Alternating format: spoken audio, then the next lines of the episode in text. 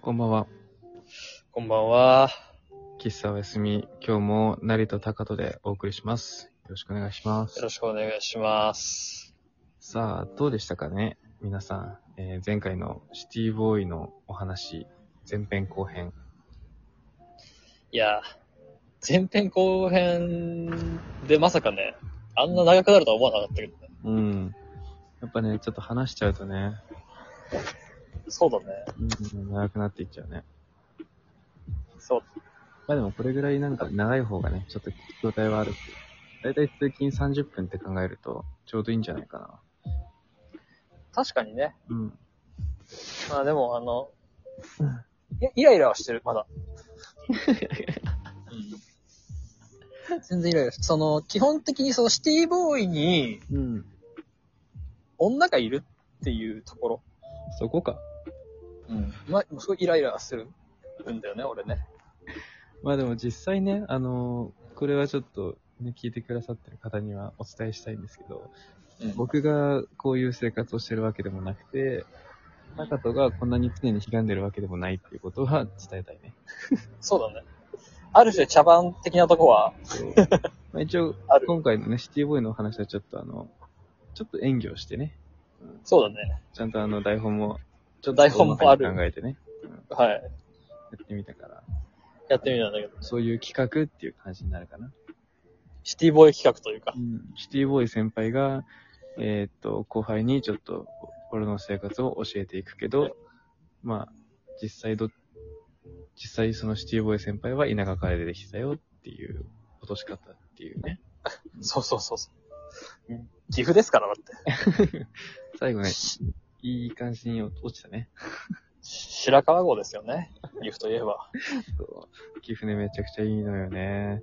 いいですよね。うん、すごい飛。騨牛もね、美味しいですし。まさにその日だ出身だから。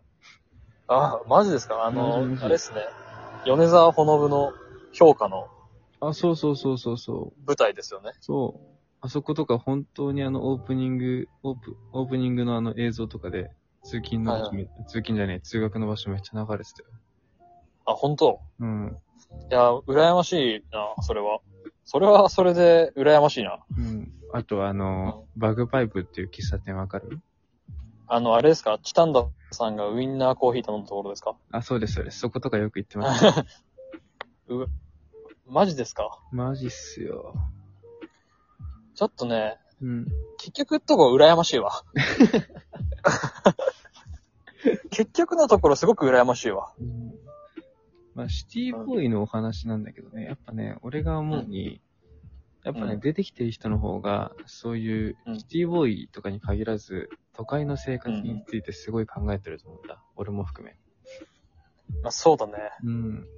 だからこそ、よりなんかもっと遊ぼう、もっとこうしたい、もっとこうしていきたいみたいなのがあった結果、シティボーイが生まれたと思うんだよね。まあ確かにね、まあ結局その東京っていう街はさ、うん。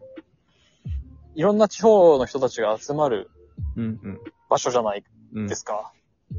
だから別に東京出身とかがシティボーイってわけではなくて、うん。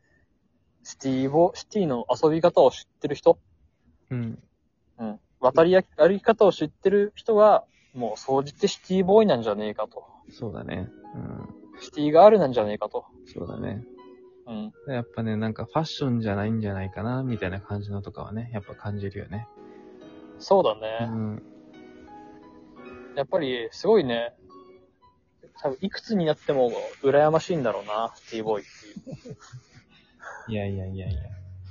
そんなことないんじゃない意外と、その、なんかローカルな感じとかさ、うん実際、俺はおのぼりさんだから、思うけど、うんうん。やっぱこっちに地元があるってすげえいいなって思うもん。あ、そめちゃくちゃ思う。まずまあ、実家に住むにしろ、住まないにしろ、実家がこっちになるっていうのがすごい大きいなと思うね。う。まあね、それは、そうだね。これなんて18まで電車の乗り方わかんなかったからね。マジでマジマジ、切符の買い方がまずわかんなかったから。どういう中だからね。ちょあれですか、やっぱ岐阜ではチャリとか、歩きとか。そうだね。まあ、チャリと歩きで行ける県内でしか遊べないし、その他は全部もう車だね。でも親が、とかね、ちっちゃい頃だから自分で運転できないし、なるほどね。そう、窮屈だったよ。まあでも、さあ、うん、まあ、東京は東京でこうね、お俺が生まれ住んでる町は、町工場が多いんですよ。うんうんすごく。だからね、あの、どっちかっていうとね、かなりあの、FF7 のね、うん。うん。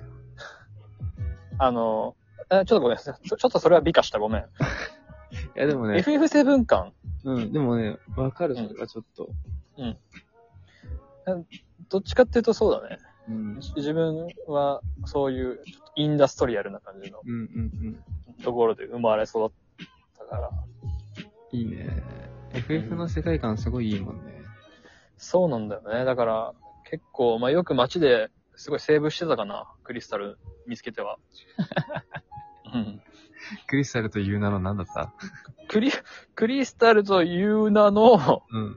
まあただ普通になんだろうね、ブランコとか。 ねエロ本見つけたりとか。うんエロ本こそがクリスタルだったのかもしれない。そうだね。エロ本クリスタルだろうね。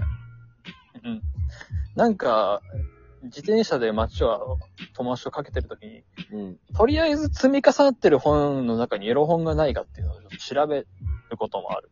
ああ、え、それってやっぱあるのあるある、全然あるよ、エロそうな本。んだ。うん。そうなんだ。その、なんか、やっぱり、もう、なんだこれ、とかさ、うんなんか友達の前で、な、はなんだよこれみたいな言ってるけど、うんすーげえ、心の中燃えてるからね。いいねそれが都会の生活都会、都会の小学生とか、そんないや、で感もじだったのかな。そうだよね。